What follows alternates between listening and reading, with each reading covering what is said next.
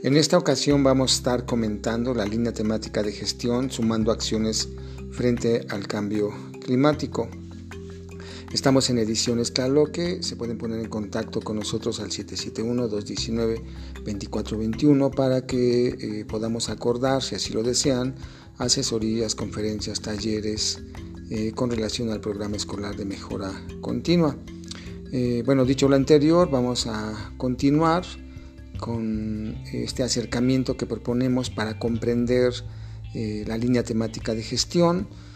Una de las referencias eh, de los marcos teóricos que deben tener los docentes para eh, acercarse a hacer que los menores desarrollen sus capacidades humanas es las teorías de la gestión escolar y más que las teorías, su conceptualización, el hacer, la, la capacidad de llevar a cabo la, la gestión escolar, que de ninguna manera es eh, hacer doble tarea, sino más bien darle un enfoque de colaboración, de que si todos los docentes tienen una misma mirada hacia la escuela, eh, hacia su misión, su visión, su papel histórico, político, eh, pues se puede estar avanzando en resignificar este espacio institucional y este espacio de vida. Bueno, la línea temática de gestión en este caso eh, es sumando acciones frente al cambio climático. Está en la página 7 del documento que está anexo en el, en el espacio digital que compartimos para estas asesorías y lo voy a leer literalmente. Esta línea temática tiene como propósito fortalecer la reflexión, sensibilización y toma de decisiones en el colectivo docente en un primer momento y entre los alumnos y sus familias en un segundo momento en relación con el cambio climático, una situación ambiental planetaria que afecta a todos. Lo anterior con la finalidad de promover la participación individual y colectiva, responsable, informada y comprometida en acentos de interés común y para contribuir desde las posibilidades del colectivo escolar a desarrollar resiliencia frente al cambio climático y mitigar sus causas y efectos. Trasciende las asignaturas de ciencias naturales, geografía y formación cívica y ética, por lo que demanda un trabajo integral desde los distintos espacios curriculares, así como en el aula, la escuela, la familia y la comunidad. Bueno, aquí el objeto de referencia es cambio climático. El cambio climático es eh, una conceptualización científica en el campo disciplinar eh, correspondiente, pero también ha sido materia u objeto del diseño de políticas públicas, también es objeto de aprendizaje en la educación eh, eh, básica para los alumnos. Ya eh, en, lo que se escribe propiamente en este documento se habla de las asignaturas que tienen que ver directamente con el cambio climático, ciencias naturales, geografía y formación cívica y ética. Entonces, en estas asignaturas está como objeto de aprendizaje, está como objeto de gestión, y eh, entonces el colectivo docente debe de diseñar propuestas didácticas integradoras o complejas.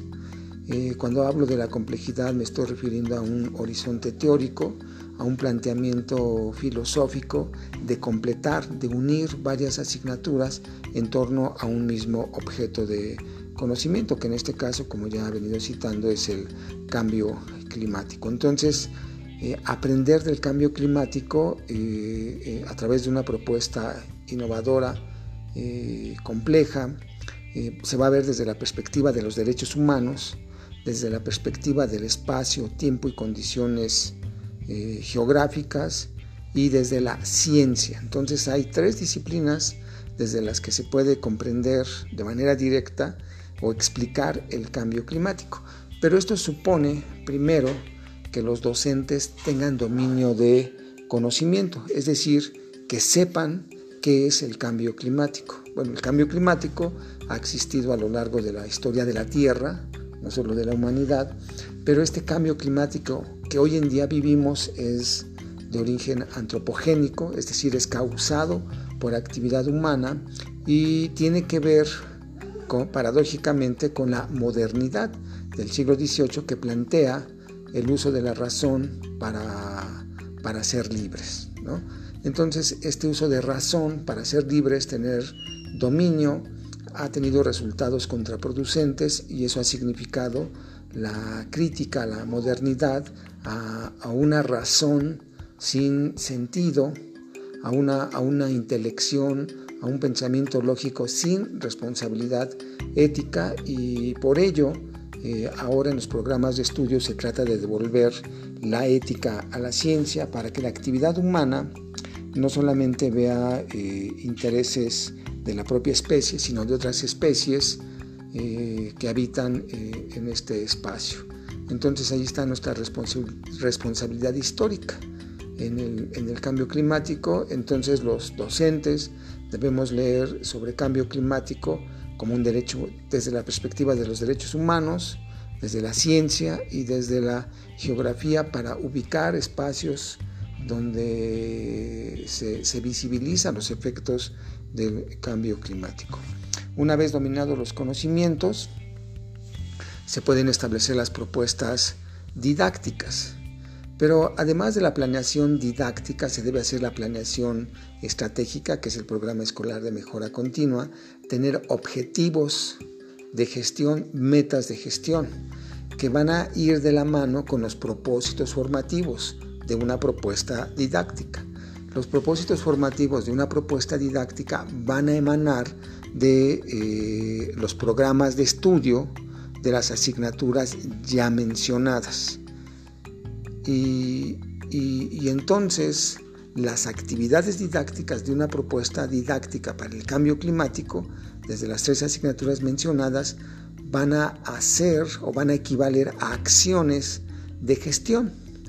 Eh, tenemos varios ámbitos de gestión. Uno es eh, el rendimiento académico o aprovechamiento académico y ausentismo escolar otro es las prácticas docentes y directivos y la otra es eh, formación docente. La primera que he mencionado tiene que ver con la evaluación de procesos de aprendizaje y el manejo que se hace a esos resultados de evaluación. Eh, desde luego en esta línea temática la evaluación de aprendizajes o de habilidades de aprendizaje va a tener que ver con el objeto de conocimiento que es el cambio climático en, las prácticas docentes y directivas va a tener que ver todo el diseño e intervención didáctica para hacer que los alumnos se formen, para explicar y saber intervenir en el cambio eh, climático, mientras que eh, el ámbito de formación va a tener que ver con toda la reflexión docente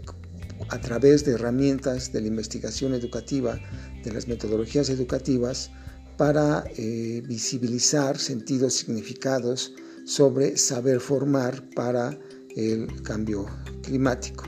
Entonces de esa manera están relacionadas las planeaciones didácticas, la planeación de gestión escolar y el ejercicio reflexivo de la práctica docente, pero también el ejercicio creativo para formar a los alumnos en esta línea temática que es de eh, sumando acciones frente al cambio climático.